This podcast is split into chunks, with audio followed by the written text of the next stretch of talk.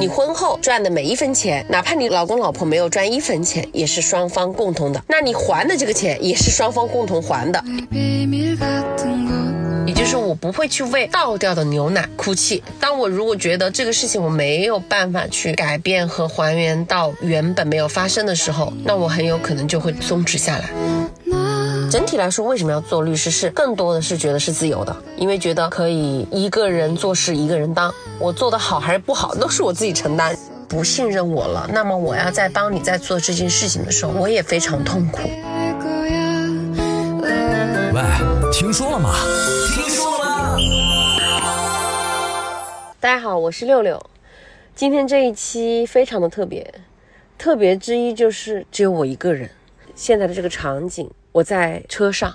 所以今天这一期呢，我是想呃能够跟大家做一做之前呢我们这么多期的一些大家的疑问或者大家的很好的一些建议的回应吧。我想，因为我们的我们是建了一个咱们的这个听友群，听友群里面呢，经常还是透露着有一些法律的问题，所以我就想今天这一期就借着这样的一个。难得的一个特别的机会，然后回应大家群里的问题。我记得我这里做了一下简单的一些记录啊。第一个问题是关于彩礼的问题，彩礼这个问题一提出来，我就知道咱们的这个听众都比较年轻啊，他们不会问什么离婚呐，也不会问什么遗嘱啊这些东西，最多问到恋爱还有这个结婚初期的问题，也就是彩礼。彩礼这个问题呢，我认为不是说我可以简简单单的说某一种财产形态在某一个时间取得的就是婚前财产或是婚后共同财产，而是我们要去以它的形态，它所处的这样的一个阶段，甚至于说我这个形态有没有可能产生变化，来去动态的去评价这个问题。总之来说呢，嗯。这么来说吧，我们所知道的这些动产，比如说我们看的这些存款，以及我们的基金啊、股票啊，这些，我们只要是说我们在婚前取得的这些存款，我就以现金存款为例啊，我们从法律的性质上来说，如果说女方取得的男方给予的这样的一个彩礼是存款的话，那么他。哪怕是在婚后，也是可以认定为个人的财产的，就是女方的个人财产的。但是这里就是有一个问题了，我们虽然说这个性质上是彩礼是一个婚前的个人财产，而且也不会不会因结婚后进行这样的一个转变。我们知道我们现在用存款会是。不可能说我就一直存一个定期放在某个地方不会动，是吧？我们很有可能在这个账户里面会做到一些动作，比如说我会在婚后要去用的时候，我会支取出来，对吧？而且我会在几个账户中进行倒腾，也有可能会转到其自己其他账户，也会转到比如说我消费的账户。那这样的话，它是不断的进行消耗的。但是同时来说，就好像我们注入了一一汪水一样的，当我们这个水里面的这个池子里面又加入了新的水，比如说我在我的这样的一个婚前彩礼的账户里面，我又注入了我婚后的工资，哎，也打到这张卡上来了，或者是我也进入了我老公在我婚后再给我的一些钱放到这里来里面来了，哎，那你就不好说了，这个叫什么？用我们专业的话就叫混同。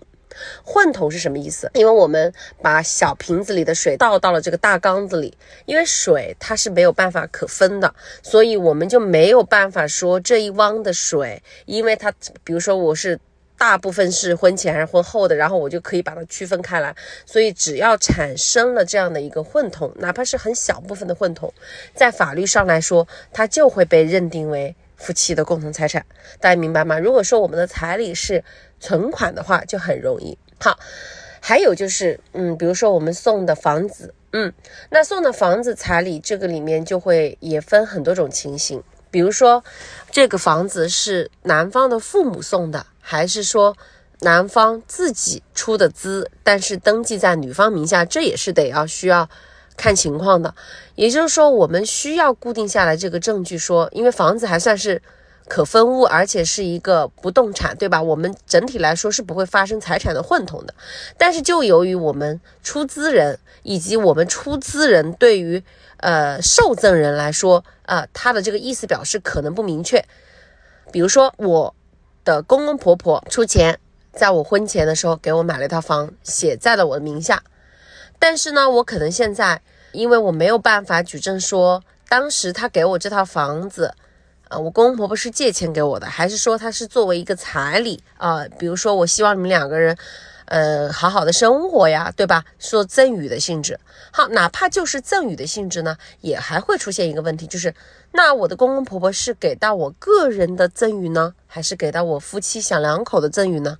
这个都可能是要跟当时他在拿出这一部分。资金去做房产的安排的时候，它到底意思表示是什么？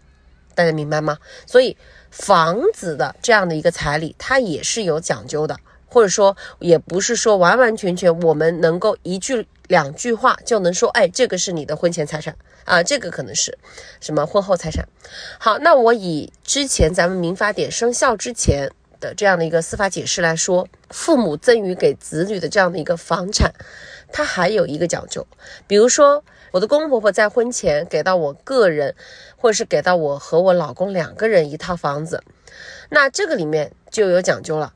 咱们在民法典颁布之前。嗯，如果以我们颁布之前的司法解释来说，父母给子女的这样的一个赠与，就给自己这一方的子女啊，就是我的公公婆婆给他的儿子这样的一个赠与，那么他如果写房子的名字写在了他儿子的名下，就是我老公的名下，如果这个房子是全款购买的呢，又是在婚前给他的呢，一个这样的一个房子的赠与的性质，它是完全是可以说是给到婚前个人的，嗯。但是如果说他父母给到儿子的这样的一个房子，是婚后还有贷款的，就是婚后要进行按揭贷款的，嗯，还包括我们说的，就如果说是我老公自己买房子，或者我自己个人买房子，我婚前是付了首付的，然后我婚后还要按揭贷款的，那像这样的一类房子的性质，哪怕是婚前。是个人出资或者是个人受赠与啊资金，但是由于婚后有按揭贷款，所以这个房子我们婚后的这样的一个按揭贷款，不管是谁还的，不管是我的老公还的还是我还的，那这一部分的还款在法律上都会是默认视为夫妻的共同还款。大家明白这个意思吗？也就是说，你如果没有进行特别约定的话，你婚后赚的每一分钱，哪怕你老老公老婆没有赚一分钱，也是双方共同的。那你还的这个钱也是双方共同还的。那我们来理解这样的一个问题，就可以知道了。哎，由于我们的房子是按揭贷款，在婚后的这一部分，他的房子的还款，将来如果说两个人分手了、离婚了，那这样的一个还款。是视为两个人还款，那如果是产权这一方是我老公的话，他就要给到我一半的这样的一个还款的补偿，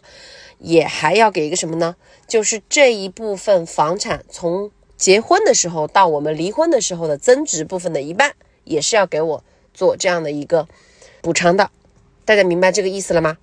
这个部分其实算是我们婚姻家庭法中间的一个。高频问题也是一个疑难问题，也就是说，我们不是说我们婚前购买的房子，婚后就一定是个人财产的，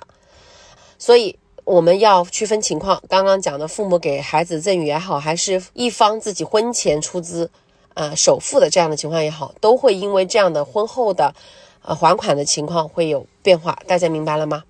好，刚刚讲了存款、房子，再讲一下咱们的这个保单，好吧？保单呢是一个最好去区分的，或者说我们建议，就平常我去跟咱们这些客户啊，然后去讲课的话，我们最最最建议的是，站在父母的角度啊，给到子女的财产最好是以保单这样的一些方式来。当然了，经济条件好的还有这种家族信托啊，这种这你就不说了。但是我们比较常见的用保单的方式去给到孩子金钱是最好的。这是为什么呢？因为保单咱们都知道是有架构的，它的这个保单是属于它的财产权利是属于谁呢？是属于这个投保人。但是这个投保人并不是说当然，因为他是财产的所有权人。他接下来他的这个利益就不能分配，而是他通过了投保人、被保险人以及受益人，尤其是受益人的这样的一个安排，他可以从一个投保人身上的这个财产很顺利的到咱们受益人身上。那什么意思呢？我这么来打比方，哎，我同样的是父母，我想给到一百万的这个钱给到咱们的子女。希望他们婚后是吧，两个人就是生活无忧。但是我也也知道这个一百万很容易混同，所以如果说两个人又我一笔如果打过去的话，那很就是很有可能最后就变成了共同财产。那如果说最后又有没有消耗的，那很有可能在离婚的时候两个人是肯定是要共同平分的。但是如果说我同样的我是要拿这个一百万来做这样的一个保单的安排的话，大家看啊，投保人是父母。然后被保险人，呃，一般是自己的孩子这一方。如果说孩子他的情况，就是他这个，咱们是这么来说吧，如如果是按这种年金险，那我平常是可以享受到这个财产的投入以及收入的。那这个收入是在受益人身上，受益人是谁呢？受益人就是自己的子女。那受益人变成自己的子女的时候，就发现没有？啊，他可以让子女可以得到钱，但是不会是一下就得到一大笔钱，因为我们讲的这样的一个保险是年金保险，那它是在自己被保险如果没有出意外的时候，他每年是可以得到这种分红的，或者按照约定来，按照投保人的意愿来，我每一年可以返，嗯，返多少钱给到他们，那这样的话，钱又不会是影响到他的本金，然后又有一定的增值，最关键的是拿到的这一个部分的钱。它就可以保证小两口生活的基本需要，不会降低他们生活质量。但是你你们看啊，如果说这个过程中发生了一些不愉快，比如说在这个保单的存续期间，两个人离婚了，但是你们发现没有，因为他的这个受益，他的这个钱是还在咱们的这个保单里面，还有没有分配的金额，而这个保单它的所有权是谁呢？尤其它现金价值是归属于谁呢？就是归属于投保人。所以这个财产，如果小两口两个人感情不好的话，是紧紧的锁在了投保人他的身上的，大家明白吗？好，再说再一万的一万啊，万一的万一，就说如果被保险人，也就是说，假设说这个子女这一方，自己的子女这一方，他发生了人身意外，呃，他如果发生这个意外的话，那这个钱。又会回归到这样的一个投保人他们的这个家族中间来，他就不会产生这样的一个财富外流，或者因为婚变啊，或者是意外产生的这个风险。当然，我讲这些东西呢，不是说我要算计或者怎么样，是希望是大家能够在理性的选择。我们要知道所有的信息，尤其我要知道法律的规定，而且甚至于我要知道我的这个财产有可能会变成什么样子，我们再去做这样的一个选择。那在这种我们综合了所有的信息的情况下，我们去选择赠送什么样的彩礼，反而才是最好的一个安排，而不是说我们盲目的说，哎呀，反正我不管了，哎，现在感两个人感情好，我就给他们全部给他们。但是呢，我我所知道的。是，你往往是在发生了两个人感情不好的时候，这个时候后悔就来不及了，又会想，哎，我为什么最开始的不知道这些，没有人跟我提醒啊，是吧？然后最后为什么我的我的儿媳妇啊，给我拿了那么大的一笔钱，或者就直接把我的房子给分走了，就会导致反而这件事情变得盲目且发生风险的概率增加。我是觉得。并不是算计啊，所以我讲这些东西，只是说，如果大家更多的了解法律的规定，更多的了解咱们的安排哪一个是什么样的后果，那么我们才好去做整体的决策啊，大家明白吗？不是算计，不是算计。那么我讲了这个彩礼的问题之后。还有就是婚后继承的财产是属于婚前还是婚后财产？其实这个问题也是一样的。婚后继承的财产以及婚后受赠的财产什么意思？就是我婚后如果说我们成为了这个继承人，然后我继承到了这个财产，默认情况下是属于夫妻的共同财产的。当然，如果说这一个被继承人就是咱们百年的那一位。啊，他如果是提前做了遗嘱的安排，或者是他在生前的赠与的时候，他指定了说这个财产是给到我的个人，而不是给我的夫妻共同财产的话，他也是可以将这个咱们说的婚后的这样的一个受赠和继承的财产来进行一个自己的安排。什么意思？我想给的其实最主要的是给到我自己的子女，嗯，这么来理解。所以婚后受赠和继承的财产，默认情况下是属于。婚后的共同财产，但是如果有特别约定的除外嗯，大家明白了吧？嗯，还有就是关于松弛感的问题。说实话，我觉得松弛感这个问题，第一呢，确实也不是什么法律问题。然后第二呢，我觉得我自己也在这里来去学习这样的一个松弛感。就是我在反思我今年的这这样的一些工作的时候，我发现这些松弛感，松弛感不是我可以追求的。我本身来说，我其实是一个非常上进吧，这么说，我不服输。我这个人不是说为了什么名和利，而是我觉得我这个人是不能输的，所以我就经常是没办法躺平，也没办法非常的松弛。但是呢，我往往又在有一个场景的时候，我其实是比较松弛，就是当事情已经发生了，也就是我不会去为倒掉的牛奶。哭泣什么意思？当我如果觉得这个事情我没有办法去再改变和还原到原本没有发生的时候，那我很有可能就会松弛下来。只有在这个时候，我就觉得我是真正彻底的松弛。但是如果说这件事情但凡还有挽救的一线希望，或者说这件事情嗯还没有。开始发生，但是我又积极的追求一个很好的结果，我可能很难松弛下来。所以这样的一个话题，我是希望去更多的是去请教我周围的这一些朋友啊、嘉宾啊，能够听听每一种人的生活。我记得我我有一次到有一个作家，女作家就是小爱老师他们家里的时候，我记得那一天我本身是打算是一个周一的上午，我本来是准备到到他家去。嗯，参观一下他搬了新家，然后我就，然后我就继续那一周的工作。因为周一的上午大家也知道嘛，就是正常来说是一个星期大家最紧张，也是心情最不好的时候，也最难放松的时候。但是我去了他家之后，我就莫名其妙的就就跟这个老师就开始我们聊起了我们自己的生活，聊起了咱们的工作，然后我们就开始想，哎，我们作为女人啊，我们干嘛要这么累啊？怎么怎么地？最后竟然我跟他一起就躺在他的沙发上面看着美剧，两个人就边聊就边睡着了啊！那一天真的是我觉得是感觉自己最放松的一天，而且那一天我完全不后悔。我当时。从他家出来的时候已经是下午两点钟了，我就感觉我浪费的这星期一的这个上午真的浪费的非常奢侈，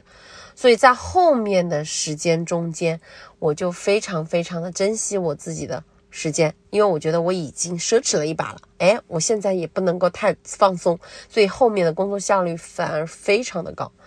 嗯，所以对于松弛感这个问题，我觉得我自己是至少是个辩证的松弛啊，我没有办法彻底的松弛。嗯，下一次有如果有机会，我也觉得大家也可以来讲一讲，就是你们的松弛感或者你们想要的这样的一种生活状态是什么样的。我想要拓宽我们自己的认知，尤其是拓宽我自己本人，因为我觉得自己的认知是需要有多重角度的。尤其我们如果说我们要去从事某一份职业的话，最终都是为了解决问题的，而解决问题绝对不能说我只有一条路或者是一种思维方式。那我觉得从每一个人的角度去看待这个世界，又何乐而不为呢？评论区里面也有一些这个听友也是想要更多的了解我的这样的一些案件的一些情况，或者最近有些什么办案的心得体会。其实我经常都会在我当天的节目中间会讲到一些感受，但是呢，基于我作为律师的一份职业道德也是保密的要求，浅浅的聊一下最近的我一些嗯感触吧。就是感触是关于律师这个职业，或者说我做律师来说，我觉得自由和不自由的地方。首先，整体来说，为什么要做律师？是更多的是觉得是自由的，因为觉得可以一个人做事一个人当，对吧？我做的好还是不好，都是我自己承担。如果我自己努力一些，然后我自己，呃，就是技巧更高一些啊，那么我的收获一定会更大，对吧？那我就觉得，对于我的自由程度来说，就是。我想要去获得，我就可以努力。然后我如果说，呃，我希望躺平也是 OK 的，也是可以躺平。但我现在讲的这个自由呢，不是说是这个这个自由，而是喜，我是觉得是一种挑选客户的自由吧。啊，以前没有这种感觉。在我职业初期的时候，大家也知道嘛，律师初期的时候其实是需需要填饱肚子的那种情况，下，其实是反而是不能挑客户。那你什么样的客户，什么样的人，你就觉得只要是你能够帮助他，对吧，就 OK 了。就那个时候是确实是不挑客户的。我觉得只要是这个事情是我婚姻家事律师可以完成的，就 OK。但是慢慢的，当自己就是办案的经验越来越多，然后尤其是在办完很多案子之后再去复盘，以及再去认识不断更多的朋友，更重要的是，当我自己的精力进行一个科学合理的分配的时候，这个时候我就会非常慎重的去挑选客户。这什么意思呢？呃，并不是说我是为了这个钱，或者是我说的这个什么收费高的就怎么样啊？不是这个。现在我觉得，如果我是跟我的价值观、人生观一致，更多一致或者认知程度差不多的这样的一些客户，我在帮他去捋清思路、解决问题的时候，我是非常顺畅的。对我会觉得，哎，这个过程中是一个我协辅助他成长，同时也会让自己非常有一个被认同感和收获的。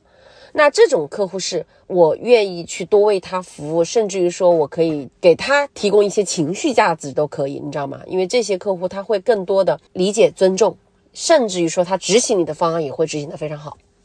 那么相反的来说，什么样的客户是不能收的呢？我就这么来说吧，就是如果说当一个委托人他是属于处于弱势群体的时候，咱们觉得好像哎，委托人处于弱势，其实你应该帮，对不对？但是那种我弱我有理，或者说因为我弱，因为我是光脚的，所以我就不怕你穿鞋的，所以我就会会以各种各样的方式是让这个穿鞋的这个对方来膈应他，然后来逼迫他，甚至于去掐他，各种各样的方式来逼他给钱。那这样的客户我是万万不可以接受的。还有一种就是是身居。这个强势这一方，然后强势这一方呢，就利用了自己强势的地位，比如说这个人就是企业家，就家里的嗯支柱啊，就是赚钱的支柱啊，我不能说是教育各方面的。那么他又觉得，哎呀，你对作为家庭太太、全职太太，你没有贡献任何一个力量，那我就需要让你得不到东西。我因为我本来就是赚钱的主力，那我就觉得我也要极致化我自己的利益。那这种人也是不可以接受的，为什么？其实，在婚姻家事领域里面，你如果是要去追求真正的利益最大化或者极致的利益的啊，是很伤感情，或者说你实际上就是会跟这个世界或者跟这个